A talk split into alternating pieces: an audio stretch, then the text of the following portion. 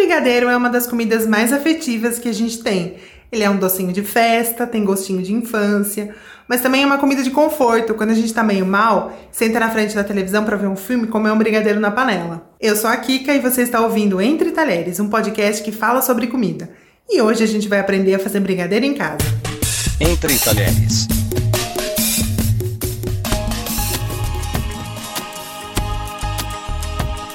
Brigadeiro é um docinho muito brasileiro, eu fico pra morrer quando vem gringo na internet e chama de trufa. Gringos, melhorem.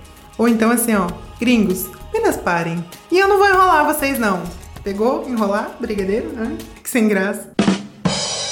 E eu já vou começar o episódio hoje com a receita. Uma lata de leite condensado, uma colher de sopa de manteiga sem sal e três colheres de sopa de chocolate em pó. Aqui eu preciso falar que manteiga não é margarina e chocolate em pó não é achocolatado. São coisas diferentes. Mas o brigadeiro é seu, né, amado? Faz o que você quiser aí na sua casa. Coloca tudo numa panela, mistura um pouco para dissolver o chocolate, leva ao fogo baixo e mexe até dar o ponto. Todo mundo fala que o ponto é desgrudar do fundo da panela. Mas se você está usando uma panelinha antiaderente, ela não vai grudar para poder desgrudar, entendeu? Eu, por exemplo, faço brigadeiro numa panela antiaderente e mexo com uma espátula de silicone, então nunca vai grudar no fundo. E é por isso que eu vejo ponto levantando a espátula ou a colher. Se ainda está escorrendo brigadeiro, não está pronto. Mas se você levanta a colher e cai uma pelota, é isso. Assim, é difícil acertar o ponto? É, porque varia um pouco de panela, de fogão, de marca de leite condensado. Mas depois que você aprende a pegar esse ponto, você faz qualquer receita em qualquer lugar, com qualquer fogão, com qualquer marca de ingrediente. Não tem jeito, tem que treinar, né?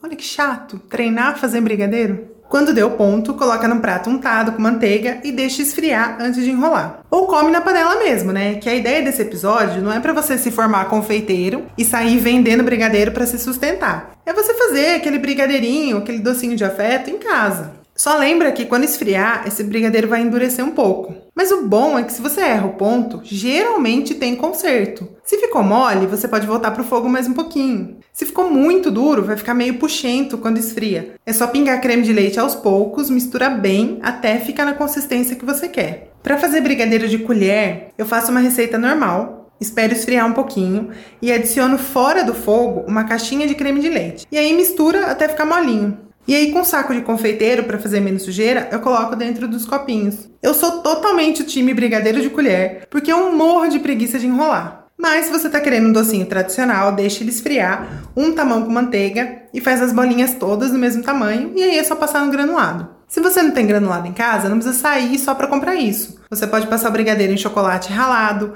em bolacha picadinha, no leite em pó, no coco ralado, em castanha moída. Mas assim, se for passar no granulado, escolhe bem o granulado que você vai usar, porque uma marca muito vagabunda vai deixar o seu brigadeiro meio xoxo, meio xixelento, né? Aí a galera vem com o tal do brigadeiro gourmet, que tudo agora é gourmet, né? Eu vou dar a minha receita de brigadeiro com chocolate belga, que é o que eu considero mais perto do gourmet. Eu uso chocolate em barra ou em gotas, 70% chocolate mesmo, tá? De verdade, não hidrogenado. E aí, como o chocolate não pode ir pro fogo, eu levo para panela só o leite condensado e a manteiga. Quando dá o ponto, eu desligo o fogo, acrescento o chocolate picado e mexo bem até misturar tudo. E aí, se for fazer de copinho, depois que tá bem homogêneo, entra com o creme de leite. E lá no meu blog tem várias receitas que você também pode considerar brigadeiro gourmet, digamos assim. Brigadeiro de paçoca, de caipirinha, de quentão, de gengibre. Acesse lá cozinhadakika.com.br para ver essas receitas.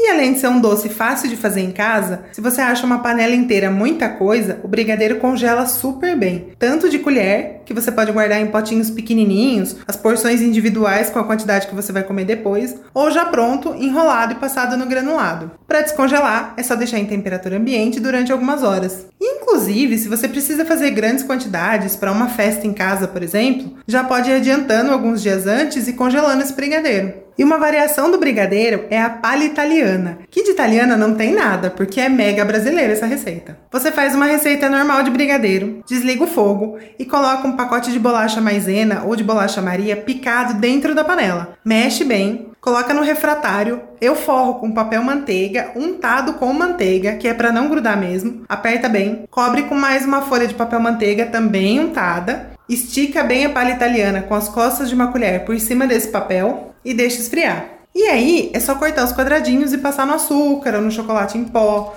no cacau, no leite em pó, ou alguma mistura com canela, especiarias, dependendo do sabor da palha italiana. É isso, gente. Se você fizer brigadeiro em casa, me conta. Posta uma foto e marca a gente, arroba podcast Entre Talheres. Ou acessa entretalheres.com.br para pegar a receita certinha e os links para as outras receitas. Eu vou ficando por aqui, um beijo para vocês.